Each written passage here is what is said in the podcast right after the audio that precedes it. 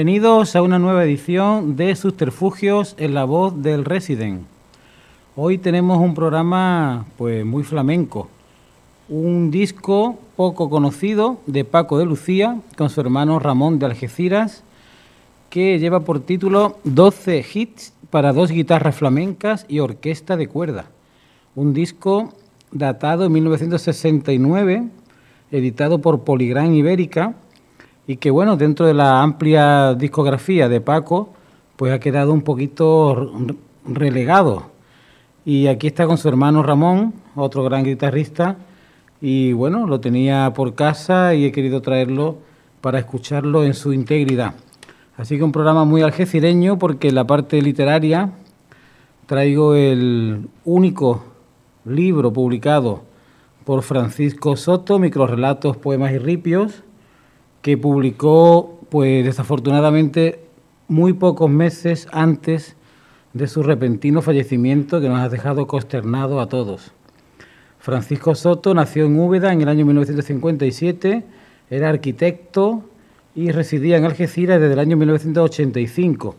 Y este pues ha sido su legado literario, su primer y único libro, a no ser que haya dejado material inédito que podamos publicar en un futuro.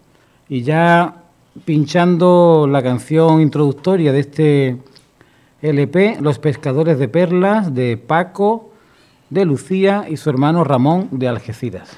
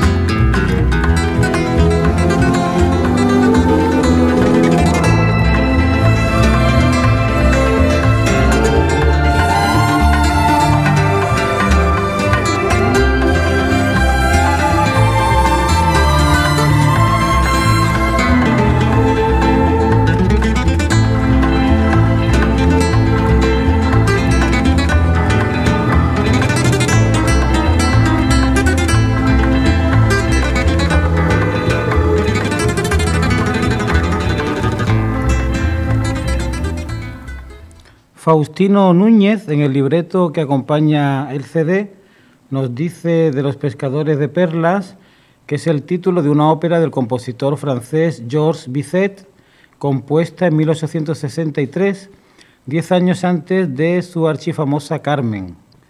El número más popular de la obra es la habanera seleccionada en este disco, que nos recuerda a la tan popular aria que Bizet escribió para el personaje de Carmen inspirado esta vez en una habanera del compositor vasco Sebastián Iradier.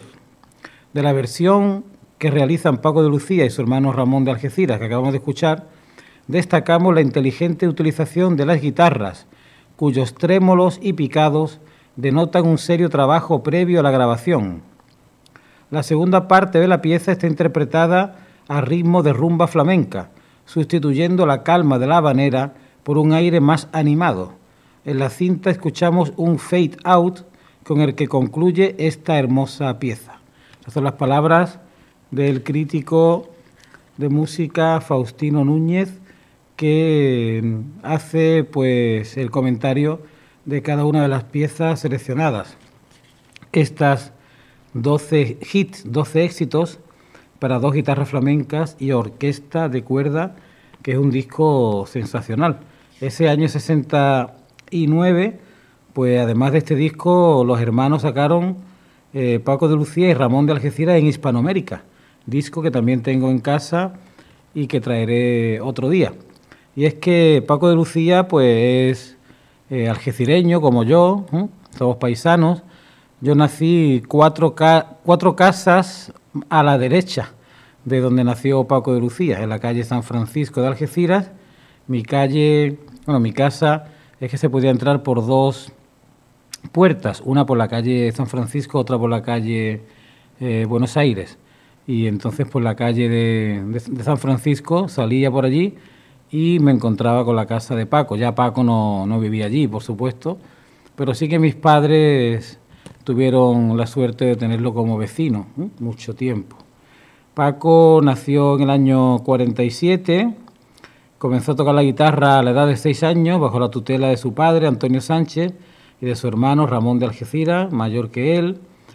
Y bueno, también aquí en la biografía no cuenta, y yo sí sé, que uno de sus profesores también fue Flores, el gaditano, ¿no?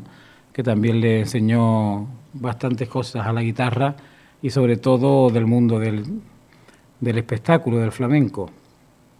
Después de destacar como eficaz guitarrista, acompañando al cante y al baile a figura destacada del flamenco, como todos recordaréis, Camarón, pues inició su andadura como concertista de guitarra el año 67. Y bueno, con Camarón pues grabó 12 discos, nada más y nada menos. Y como solista pues tiene una extensa discografía, también tiene discos con otros grandes guitarristas, como con su hermano Ramón y otros muchos. La obra del guitarrista gecireño, reunida en más de 20 discos, es prueba más que suficiente para afirmar que nos encontramos ante una de las más importantes figuras de la música española del siglo XX, si no la mejor. ¿no?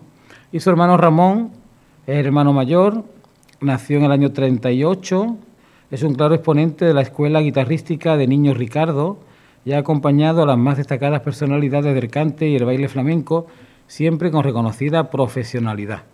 Los escuchamos ahora a ambos hermanos algecireños en el tango de la rosa.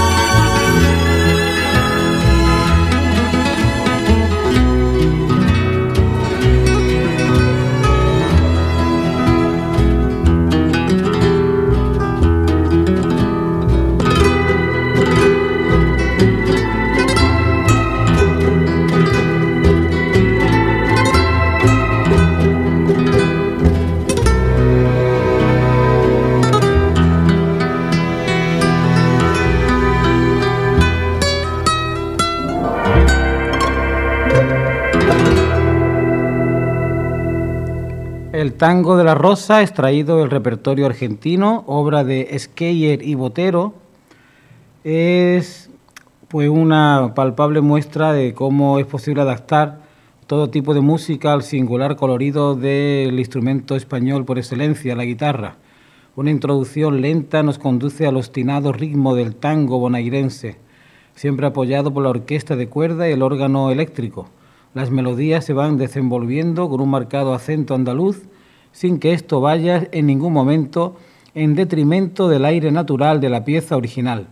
Sobre un alegre ritmo de rumbita, Paco y Ramón nos ofrecen a continuación pues otra versión, en este caso del Si no memoir, tema principal de la película italiana Un maldito embrollo.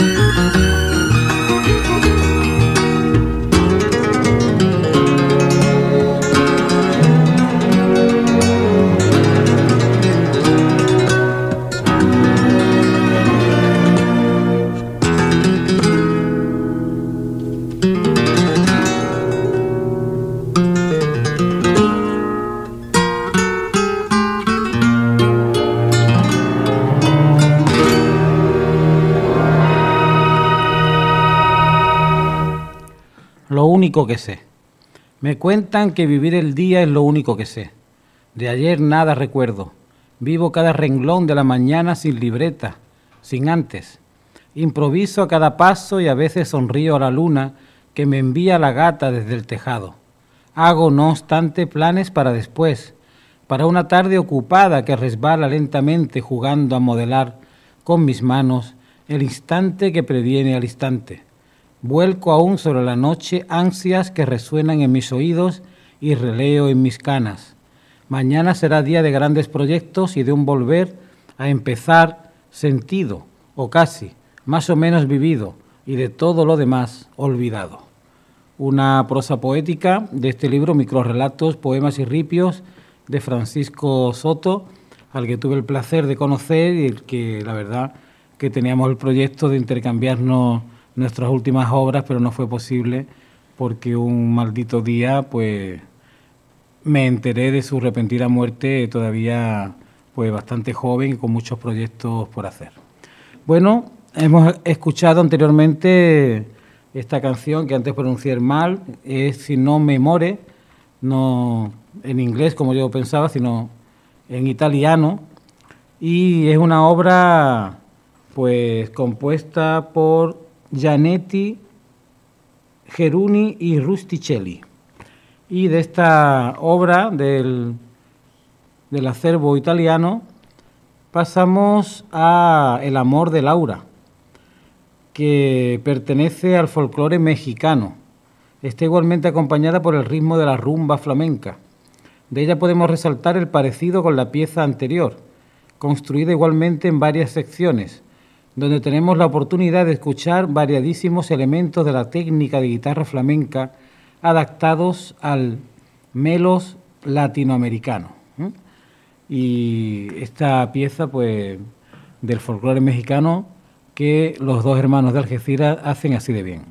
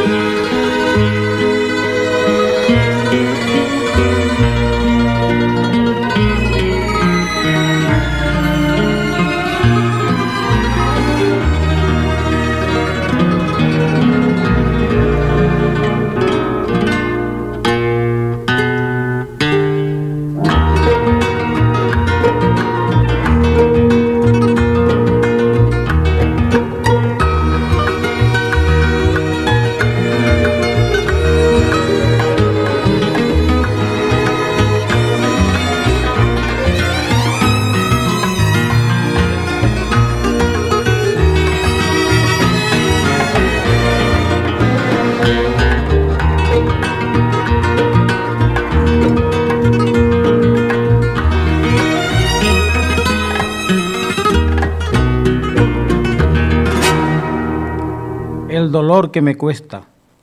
El dolor que me cuesta es la sombra de una luz vespertina. No lo atesoro por alejarme de su ausencia, pero su frialdad y el horizonte de mayor frialdad eriza mis cabellos hasta sembrar de nubes el trazo torvo de mi paciencia. ¿Cómo acabar con él cuando su recuerdo es una luz interminable de recuerdos que sabe a poco, a pesar de escuchar sus cantos de esperanza entre señas de quebranto? El rostro de la apariencia es más grave que lo contrario, como te diría entonces. También sabe a poco. Acaríciame sin descanso mientras rescato el aliento. Recuerda las horas que el tiempo quiere cansado borrar. Bueno, ahora ya acometemos La luna sobre las ruinas del castillo. Precioso título que es una pues una versión de un, un acontecimiento que es sobre todo de la tradición del, del el Tak Chindo, que es el autor de esta, de, este, de esta pieza, y que pues Paco y Ramón yo creo que la subliman bastante, ¿no? porque el ritmo base de los tangos flamencos los rumbean ligeramente y encuentran la simbiosis idónea para llevar a buen puerto esta versión donde destacan los arreglos de la orquesta y los embriagadores trémolos que se superponen a las melodías. Resalta a su vez el contraste entre las diferentes partes de la pieza que otorgan al discurso una riqueza inusitada. Por una parte el alegre ritmo de rumba y por otra una sección más lenta, pródiga en trémolos, que adornan la melodía. La escuchamos.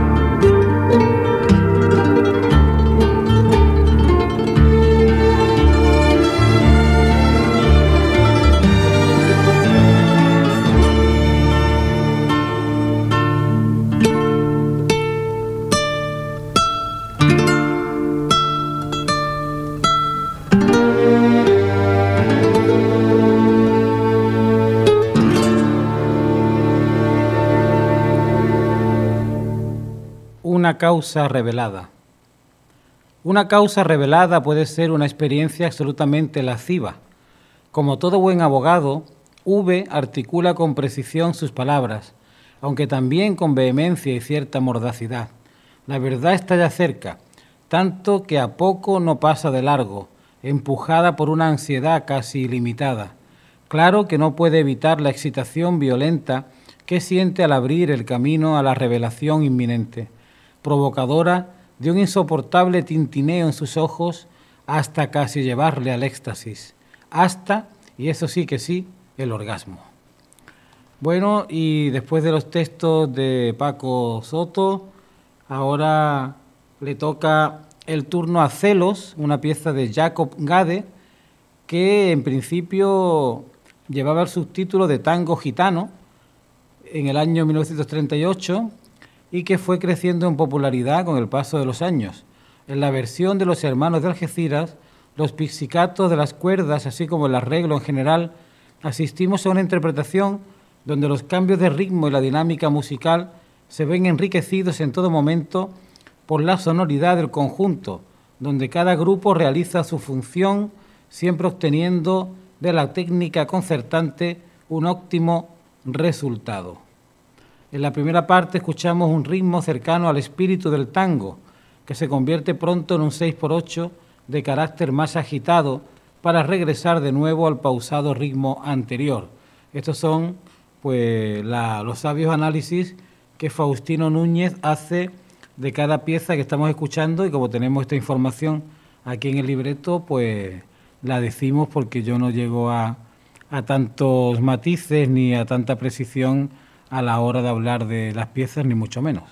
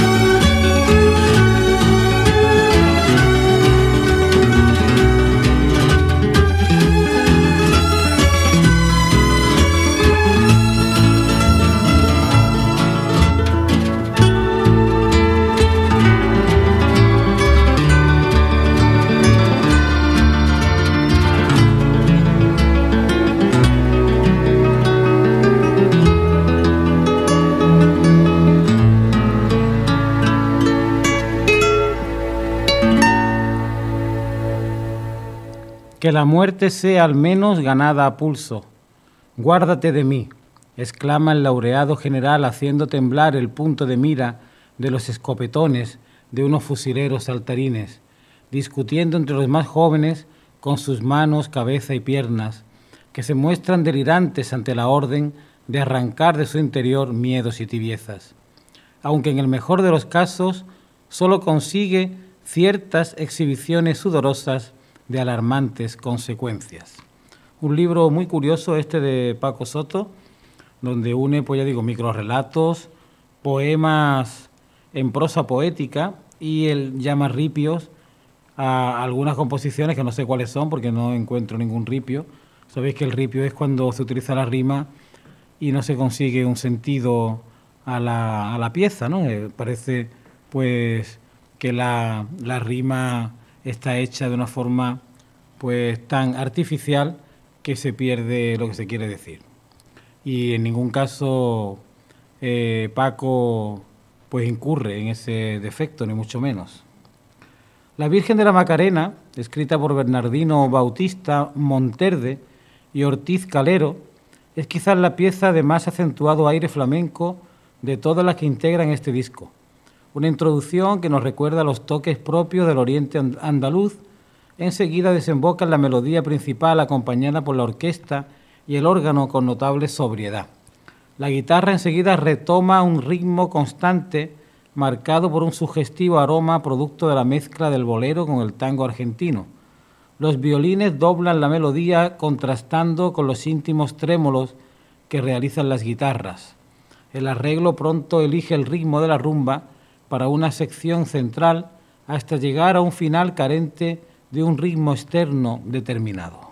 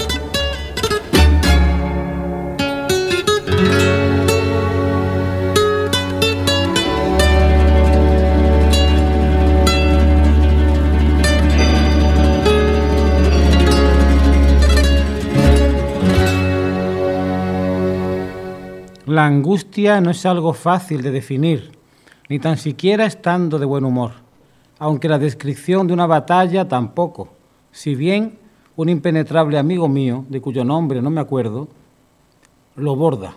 Quizás encuentro a veces un exceso de retórica, nada inconveniente en ciertos usos, en la persistente manía de sublimar ciertos heroísmos y la arrogancia de su modo de vestir, tricornio ligerísimamente escorado, charreteras relucientes con cordoncillo de plata, levita turquí de casaca y vivos grana, pantalón y sobrebotas impecables, que parece querer decir, hacer lo que yo hago es muy fácil, solo se necesita estar desesperado, la locura a un paso y ser despreciado por lo más querido.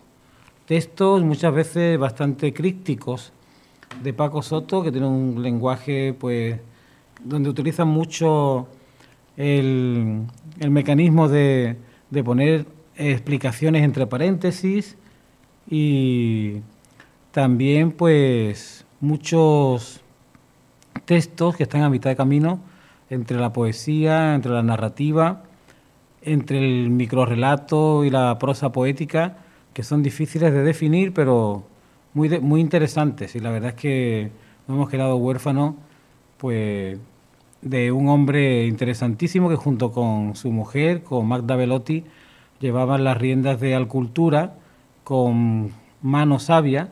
Alcultura, una asociación cultural algecireña, pues que está a la cabeza de las iniciativas más importantes, sobre todo artísticas, en torno a exposiciones de pintura, conciertos eh, de música alternativa y también encuentros literarios y presentaciones de, de libros, además de tertulias y otras muchas actividades.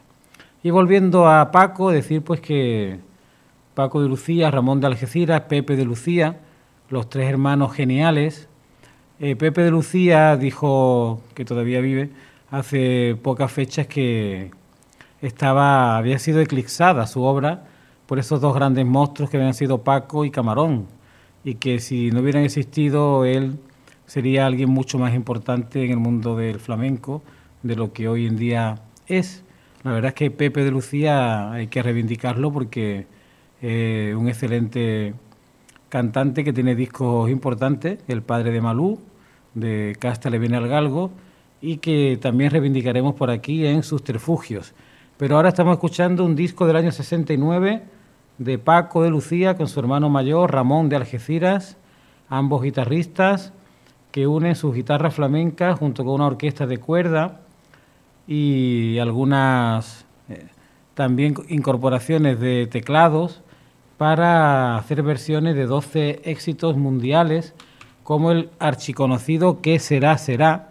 que es el que ahora vamos a escuchar, que bueno, es una de las canciones que más éxito ha obtenido en la historia del cine, de la película El hombre que sabía demasiado, que estaba interpretada por Doris Day y que fue escrita por Jay Livingston y Ray Evans en el año 55, la cual obtiene un especial colorido en esta versión para dos guitarras flamencas. El ritmo ternario sobre el que se construye la pieza le otorga un aire muy flamenco al combinar los arpegios de la melodía principal con excelentes picados, resaltando sin embargo el trasfondo latinoamericano que resulta del acompañamiento de la orquesta en la sección central de la pieza.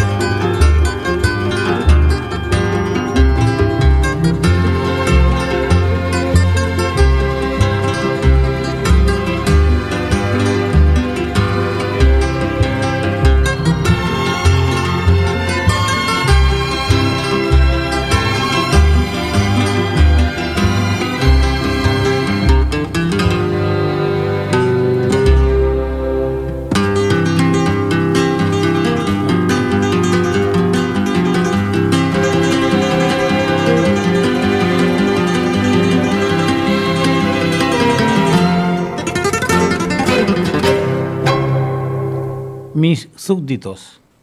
Arengo a mis súbditos mientras ahorcajadas sobre el cartón de mi caballo relinchón, rozando bridas con quijadas, mezclando laureles con la espuma en la boca desdentada y enhebrando los rayos de la mañana con sus crines doradas, levanto la espada apuntando al horizonte de mis desvelos y lanzo a la carga tropas, banderas y aleluyas sobre un enemigo vacilante al que rodeo sin demora, tejiendo combate sin tregua, ni duda hasta la victoria soñada.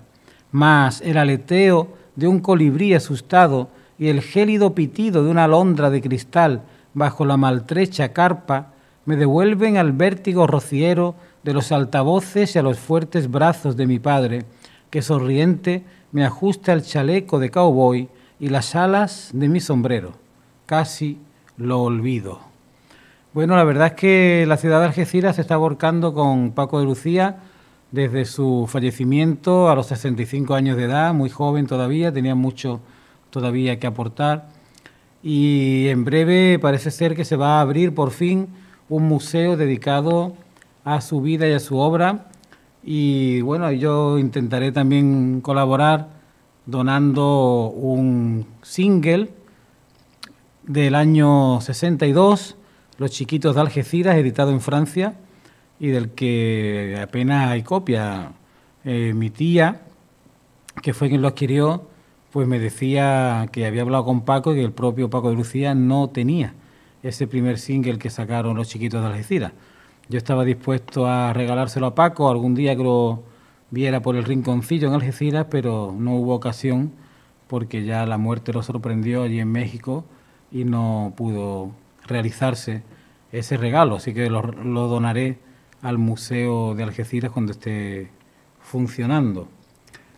Bueno, siguiente pieza es Yo que no vivo sin ti, es el título de la canción de Pino Donaggio, donde el acompañamiento emparentado con los ritmos bailables norteamericanos enseguida es contrastado con otro más animado que hispaniza de cierta manera el discurso.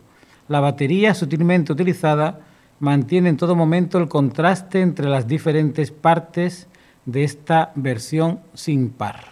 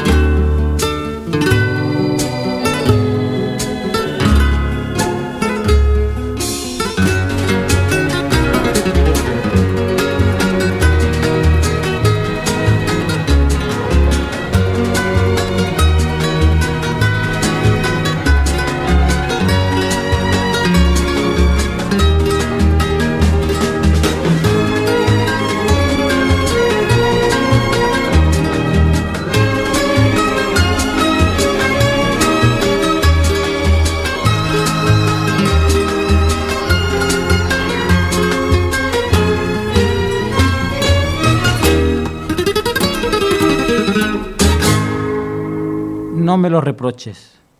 No lamentes que no te mire a la cara, no me lo reproches.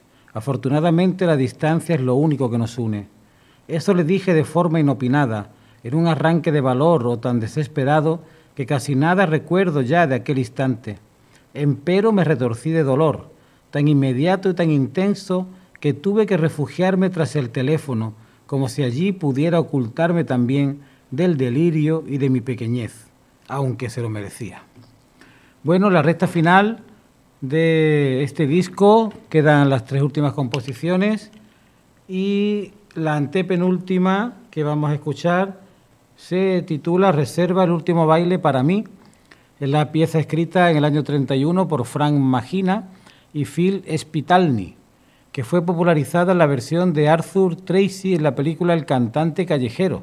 Hay mucho cine en este disco. ¿eh? La introducción utilizada por Paco en esta canción la interpreta en diferentes grabaciones suyas en solitario por Alegrías y con, el camarón de la isla por Romeras. Sirve, no obstante, solamente de introducción ya que enseguida el discurso elige un ritmo de rumbita, desarrollando en los arreglos de orquesta una versión más cercana a la música ligera. Sin embargo, la utilización muy flamenca que se hace de la guitarra nos transporta enseguida a un ambiente mestizo de gran impacto, donde la clave cubana se encarga de mantener un colorido marcadamente caribeño. Por lo tanto, las dos guitarras de los hermanos pues despliegan todos sus medios llenando el ambiente de sabrosura.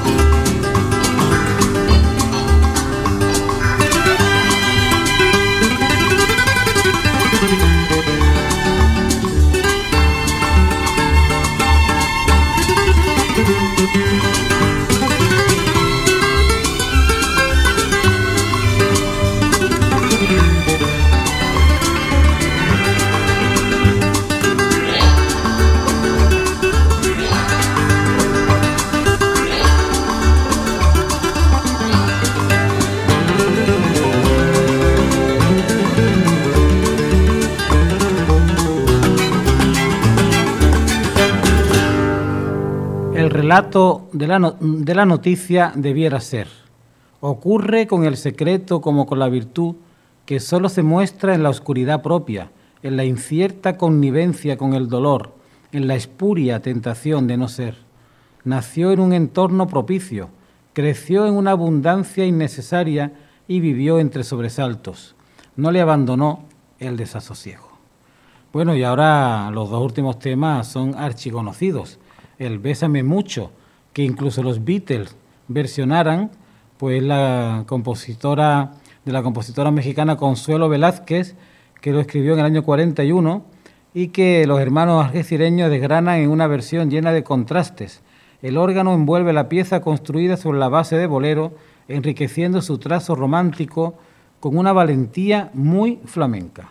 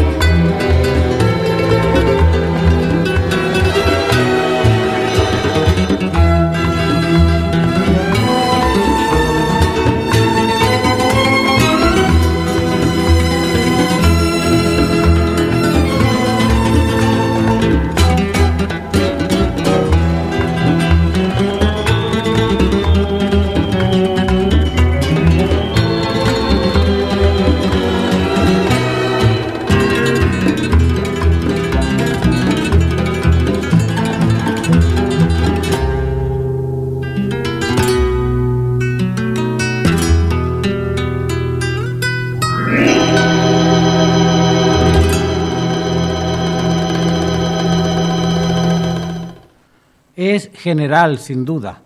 Con su mano apaga el ruido de los fusiles y una miríada de fogonazos que sortea sin aparente dificultad con su bicornio impoluto e inconmovible. Vara de mando en displicente ristre, se muestra impasible ante el sinuoso callar de los excitados fusileros. La derrota no le importa, sabe que tan solo es un brillante desfile. Este es el último de los microrelatos que leemos de Paco Soto y el disco acaba con otra pieza muy conocida, La perfidia, que es obra del mexicano Alberto Domínguez. Esta popular canción se ve recubierta de flamenquería, mientras los arreglos de orquesta para la introducción apoyan en todo momento el discurso de las guitarras. Cuando entra la melodía principal, el ritmo general acentúa el sentido romántico inherente en la versión original, entre el bolero y la rumba, consiguiendo un eficaz contraste en las diferentes partes de la pieza. Por lo tanto, Faustino Núñez nos dice que este disco es imprescindible para todos los amantes de la música de Paco y nos muestra, como queda dicho, la versatilidad de la guitarra flamenca para interpretar músicas en principio ajenas al flamenco, haciéndolas propias y consecuentemente integrándolas al repertorio de la guitarra, el instrumento español por excelencia engrandece en manos de dos jóvenes maestros como los hermanos Sánchez Gómez este repertorio de fama universal, adquiriendo un interés inusitado para los amantes de la guitarra flamenca y yo aporto de la música en general. Bueno, pues la verdad que hay mucho, mucho que, que buscar en la discografía de Paco de Lucía, que no solamente son los discos principales los importantes, sino que los discos que hizo a la Limón con su hermano Ramón de Algeciras son importantísimos. Hoy, hemos rescatado uno de ellos, el titulado 12 hits para dos guitarras flamencas y orquesta de cuerda. Recordad que siempre pues hay que buscar, hay que, hay que hacer indagaciones para encontrar la cultura. Hay muchos eh, textos, muchos discos y mucha, muchas películas olvidadas que están pues lejos de los escaparates de lo que es hoy la atención del público, pero que hay que hacer arqueología de esa belleza para encontrarla.